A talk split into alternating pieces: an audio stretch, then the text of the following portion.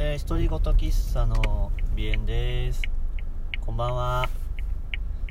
なんか最近収録してえー、っと後でちょっと聞き返してみたらめちゃめちゃ声がちっちゃかったってことに気がついて。うーんなんかね iOS をアップデートしたり本体を再起動したら音量が上がったり下がったりしがちなんよね。いやまあ確かめてから撮れよっていう話なんやけど今日はどうなんやろ。声の張り具合はいつもと一緒なんやけどね。まあでも聞こえへんよりはいいからちょっと張り気味で喋った方がええかなって思うんやけどまあちょっと疲れが出てきてるんで。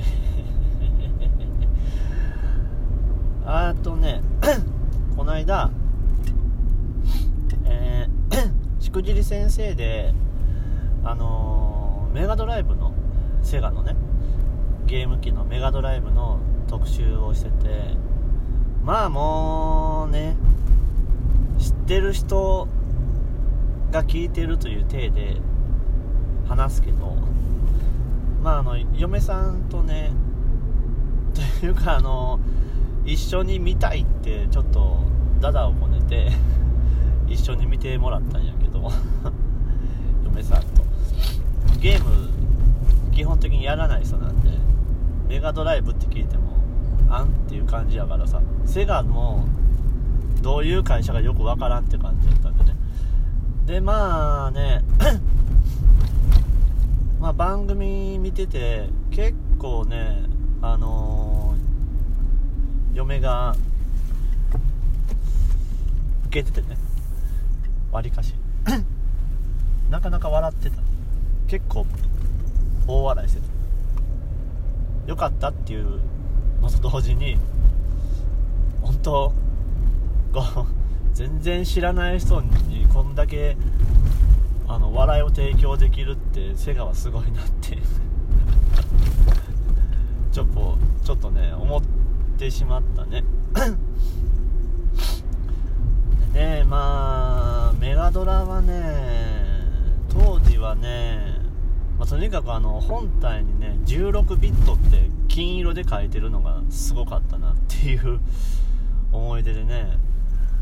でその時ね友達はねメガドラ持ってたけど自分はうーん出始めの時とかはね全然持ってなくってまあ面白そうなゲーム多いなっていう認識やったけど自分が買うっていうのはなかなかね至らんかったんよね。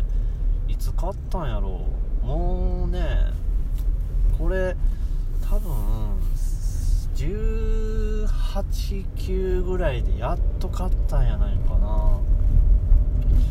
相当経ってるよね。うん。であれだもう中古がねわんさかっていうかまあその時ゲーム屋さんで働いてたからまあ中古のねメガドラ本体とかもねうなるほどあるんよね。もうスペハリ2とかおそ松くんとかはね10号機とかもう買い取り不可っていうぐらい棚にねもう棚を占領してるからさ。まあねクソゲーも多いけどあのいいゲームも多い。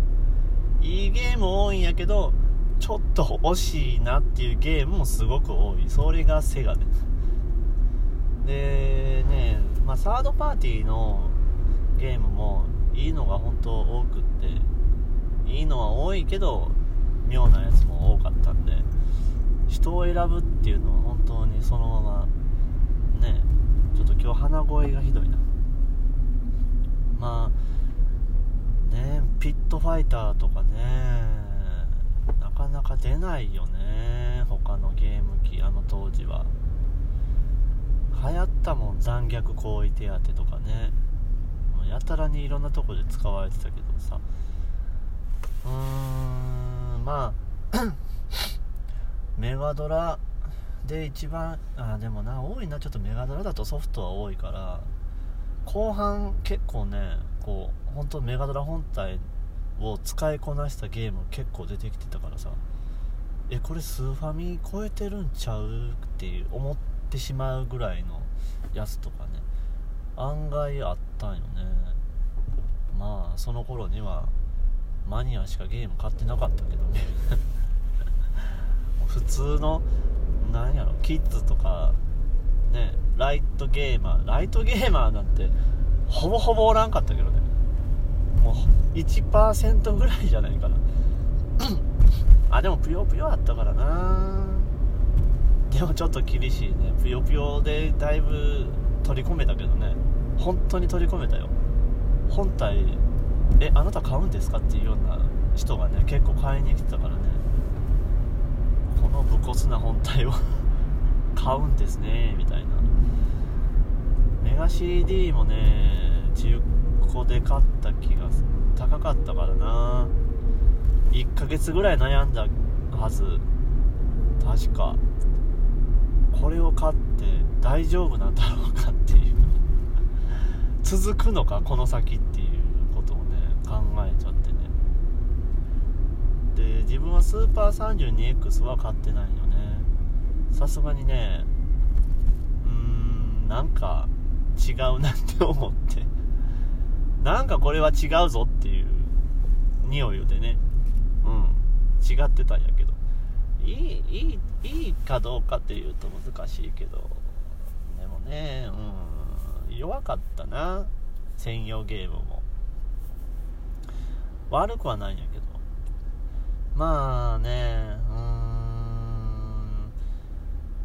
あ、結局のところ一番やったのメガ CD のゲームの方が多いかなトータル時間的に。いろいろ出たからね。いろいろ出たからねってパッと思いついたのが弓ミミックスなんやけど。これあの漫画家のえっ、と少女漫画家の少女 SF 漫画家の竹本泉先生が、ね、キャラクターデザインと、えー、ストーリーとかやったマルチマルチストーリーアニメーションアドベンチャーっていうのかな。まあこれ知らない人はググるなりなんなりして多分動画はワンサが起こしてると思うんで。いやこれね良かった。ったしハマったしその竹本泉にそのとそのゲームで初めて触れてでそっからちょっとハマったよね。竹本泉ワールドに。単行本めっちゃ買って。いろんなの書くからさあの人。まあミミミミックスに関しては FM タウンズ版とかあそんななんかあったっけ？あなかったのかな。まあそのパソコンの FM タウンズっていう CD ロムがついてる富士通が出したねパソコンでも出たんやけど移植でちょっとね SE とかねちょっと違うよねこれはメガ CD 版の方に軍配が上がるなっていう ことをね言ったりして結局両方買ってるけどさまあそういう感じのねサタン版も出たんやたっけ弓見って。なんか大きい箱のあれはどうやった？あの買ったっけ？覚えてないな。まあうん。あとねえっ、ー、と前も言ったような気もするけど、えー、ゲームアーツのルナシリーズっていう RPG があるんやけどそれのルナエターナルブルーっていう、作目やね。これはねもう本当に何やろ。ドストライクというか大好きでボーイミーツガールのこうまあそこ大体ボーイミーツガール的な、ね、ゲームめっちゃ出すんやけどさ。えー、これもねあのサターン版が出たんよね。プレステ版も出たんかな。でもやっぱりねサタン版の方がフルアニメーションのムービーになってたりイベントが、えー、いろいろね豪華にはなってるんやけどやっぱりこうあのメガ CD 版だとローディングをねどうしても挟まないといけないよね。このムービーイベントシーンのムービー中でも。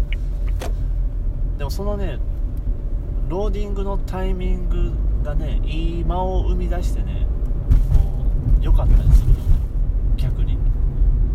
その間がねサタン版だとねなくなってたりしてなんか違うよな。もっとこう葛藤とかこう、ね、緊張感を生み出すのにあのまま絶妙やったからさ偶然の産物かもしれんけどもうそういう点でもねやっぱりこうメガ CD 版がフェイバリットだなっていうことをねうんそうこういうのは多分誰？ファンの人でもファンの人でもあんまりこうね共感しにくいやつだ。まあメガ CD もメガドラもねうん好きやったからさはっきり言ってマニアと呼ばれる人に比べたら全然なんやけどまあでも、うん、いいゲームだったしね。ね悠々白書の出た時に結構ねスーファミ勢の子供とかにね押しまくったんやけどね。なかなか買うまではには至らないね。めっちゃ面白いって言ってたしめっちゃ欲しいとは言ってたけど買うかどうかってなるといくら安くなってても将来性のことを考えて買わないっていうね悲しいな。まあ次ドリキャス編らしいんで絶対見る